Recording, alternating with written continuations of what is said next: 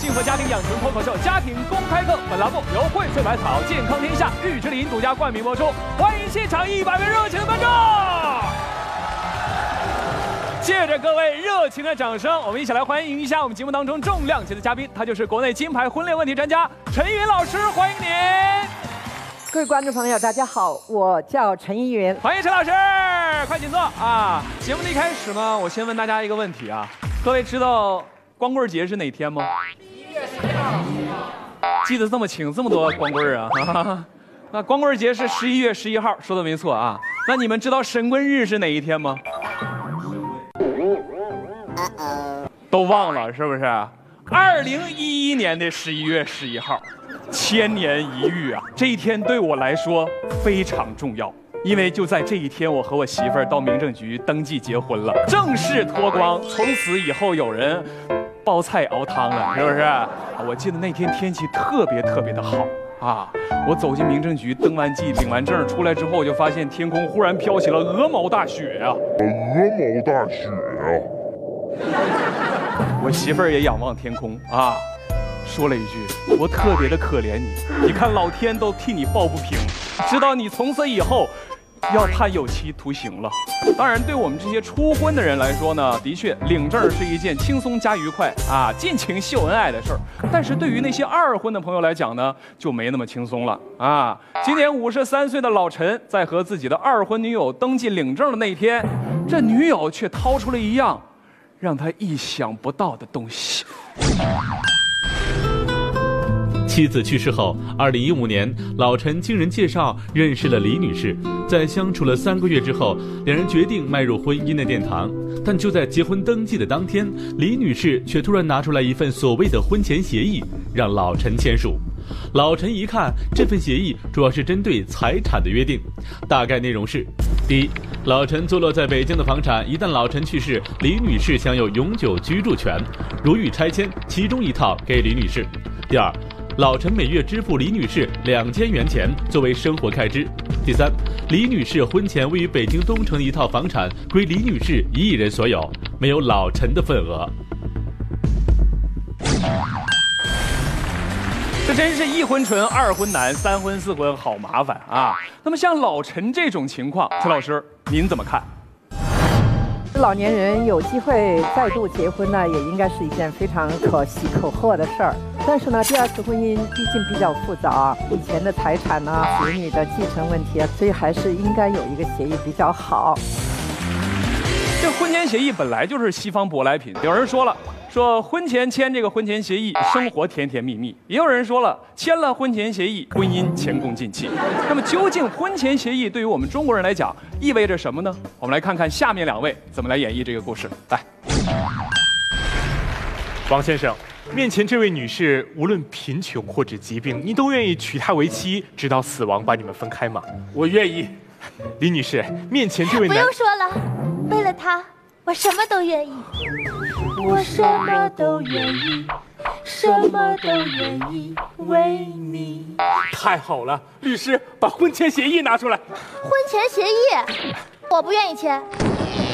老婆，你刚才不是说为了我，你什么都愿意吗？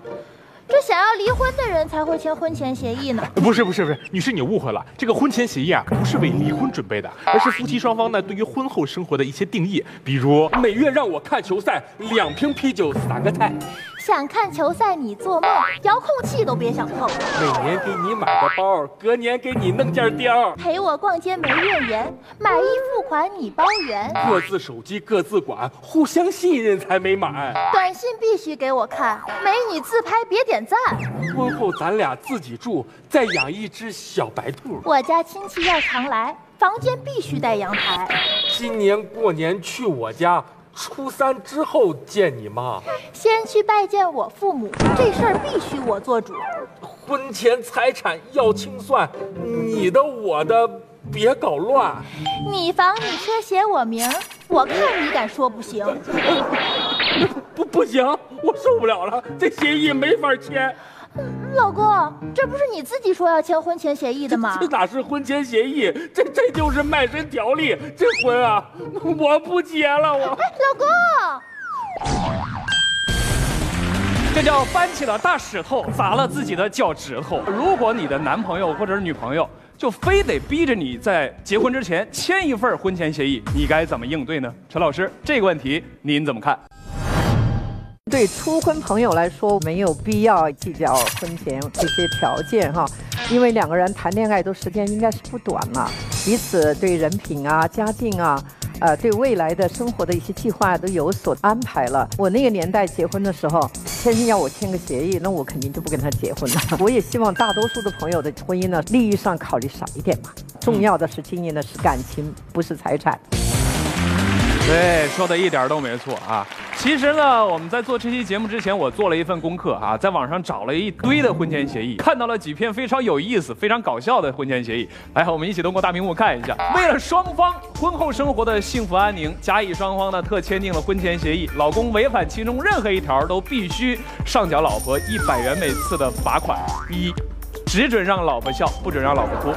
二。要出气不准砸东西，只能吃东西。实在手痒的话，只能砸枕头啊。三，老公需要主动承担婚后四分之三的家务劳动。四，在家里吵架不准一走了之，实在要走不得走出小区，不许不带手机和关机。五，在老公起居与老婆同步期间，老公不得比老婆起得早啊，需哄老婆睡着之后才能够自行入睡。六。男方的三分之二的收入啊，无论黑白都要上交女方。七，老公不得与老婆正看电视节目，特别是家庭公开课这档节目啊。八，老婆每天都要吃水果，由老公削皮之后来提供。这哪是婚前协议呀？啊，这明明就是模范老公守则嘛。反正这几条我都做到了。呃，那么话又说回来了。究竟正规的婚前协议都包括哪些内容呢？来，陈老师，您给我们普及一下吧。你比如说，我们吵架之后不能够三天不说话，不能冷暴力，这些我觉得如果是在婚前约定呢，我还觉得是有意义的。但是刚才那个协议里头好多是那个，你说卖身契吧，就有点太严重了啊。但是让老公一开始就去就范一个气管炎的角色，我觉得这是不公平的。婚前协议不应该是一种不平等条约，对吧？以上陈老师的言论，我必须让我媳妇儿多看几遍，一直 repeat repeat 重复播放啊！你呀，都接受了好几年了，可能现在让你媳妇儿改都不容易改。好吧，我们进入下一个话题。那天我跟我同事眼镜一起去喝酒啊。这个喝到一半的时候，我就问眼镜你说你三十好几了啊？你说前两天咱刚去参加一个同事的婚礼啊，人家那男孩比你小十岁都找到媳妇了，你说你抓点紧行不行啊？啊？眼镜推了推自己的眼镜，跟我说：“哎呀妈呀，那上个礼拜咱还去参加咱领导他叔的葬礼，也没见谁参加完就想去死啊，是吧？”所以说眼镜恐婚这种心态呢，已经不是什么秘密了啊，大家都知道。那为什么会有恐婚的这种情况出现呢？来，我们一起看一段 VCR。我不是不想结婚，是不敢结婚。电影《我想结婚的时候你在哪儿》片中由台湾当红偶像郭品超饰演的摄影师高一安是一位恐婚男。这心里是不是有点不正常？不是不想结婚，你是不敢结婚。拧爆的生活全都搅乱了，混蛋！你不恨我吗？恐婚症，他和第一任未婚妻在婚礼筹备期间，因为巨大的经济压力导致分手，致使高一安对爱情婚姻不再信任。你想逃避？我究竟在恐惧什么？怎么一到面临结婚为了躲避婚姻，与多位女友热恋未果，在恐惧婚姻的心态中痛苦不堪。以前呢，我们总说。谈虎色变，但现在呢，我们要换句说法了，叫谈婚色变了。陈老师，这个问题您怎么看？其实现在好多年轻人推迟结婚呢，他不一定就是恐婚，原因呢也是很复杂的。比如说他的原生家庭不幸福，这种情况给他留下的心理阴影呢，其实会影响到他后来对婚姻的恐惧。另外呢，有的人谈恋爱的过程中，可能他受过挫折，一年遭蛇咬，三年怕井绳。但是极个别的人呢，恐婚他确实是一种心理疾病了，这种情况就值得注意了，这是需要心理医生去解决的。那么对于这些恐婚的年轻人，来讲，到底该不该结婚呢？陈老师，这个问题您怎么看？我觉得结婚呢是每个人的内驱力，其实人都想有伴儿嘛。哎，我看到国外有的调查说，这个啊、这个寡居、独居啊，呃，跟这个有伴侣的人生来相比的话，那么有伴侣的人生呀、他们幸福的指数更高，而且他们的预期寿命还更长。所以从啊、这些方面来说，婚姻确实是有好处的。在座的朋友，有人打算独居一辈子的有吗？哎，你看陈老师这个问题，有人持反方意见了啊，有不想结婚的啊，又想单身一直走下去，来说一说你的原因。我不结婚的话吧，哈，对我的那个干事业吧非常有利，而且就比如说我们每天出来参加活动，早出晚归，啥时候休息都行，不受任何人的干涉和限制，对我自己的活动非常有利。你是干什么活动的？我就参加一些这就现在这个活动。那你今天为什么穿这样一身衣服就来我们这儿了呢？我平时喜欢学习武术表演。旁边大哥，你小心点，他会武术啊！你往边躲一躲，来来来，能冒昧的问一下，你今年多大了吗？你看我多大，你有多大就多大。我觉得他这种情况不是恐婚呢、他是拒绝结婚了。对拒绝结婚的人呢，像他说的，为了事业上好早出晚归，极个别的科学家可能他太专注事业，他真的以至于让你一辈子的投入啊，一点时间都抽不出来吧？啊，这边还有大姐有不同意见，来来来，把话筒给她。大姐，我分析一下你哈，你结过婚，当初你那老爷们管你老严格了，所以呢，你现在不想再结二婚三婚，你就为了自由一点，对不？老妹儿，这么我问你一句，你结过婚没？我当然我结过婚的。对啊，这个跟我们说的恐婚和拒绝婚姻不一样的。你觉得应该怎么治他？将来以后老了以后，你真的婉姐会很凄凉。有一个观念，我们也希望通过我们这样的节目跟观众朋友传达。作为那些拒绝婚姻的人呢，我们周围的人也不能强迫他去结婚，因为婚姻一定是自愿的。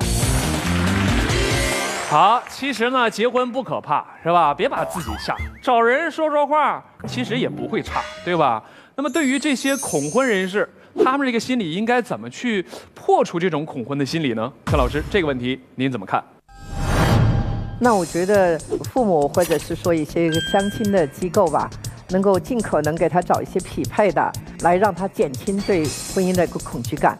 另外呢，有些人他可能是接触的呃异性比较少，他比较害怕跟异性接触，所以这种情况呢，家人和朋友呢，其实多约一些这个异性的朋友，同时不一定以婚姻为目的的，跟他多交往，让他熟悉异性，了解自己，这样呢，对婚姻呢就没有那么多的畏惧心理了。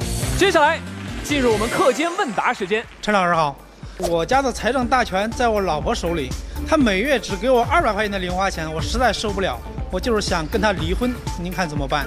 我觉得要看为什么妻子会给你这么少的钱，不能因为零花钱少就离婚，这个不是理由。我比我丈夫挣得多，他还想管钱，我心里不平衡，应该怎么办呀？家里谁管钱，不是看谁挣得多，是看谁适合管钱。跟我男朋友出去玩的时候，他不管干什么都要 AA 制，让我感觉很烦躁，我该怎么办呀？这个男人也太抠门了吧！我就这样下去，苦海无边呢。婚后婆婆要掌控我们小家的财政大权，我该怎么办？跟你丈夫商量，决定权在你和你丈夫手里，不在婆婆手里。锁定家庭公开课，幸福生活真欢乐。再次感谢陈老师的分享，也谢谢电视机前以及现场各位观众的陪伴。您这里收看到的是由惠色大考健康天下玉之林独家冠名播出的家庭公开课，希望各位在每周二至周五晚上锁定辽宁卫视，常常来坐坐，幸福来敲门哦。我们下期再见。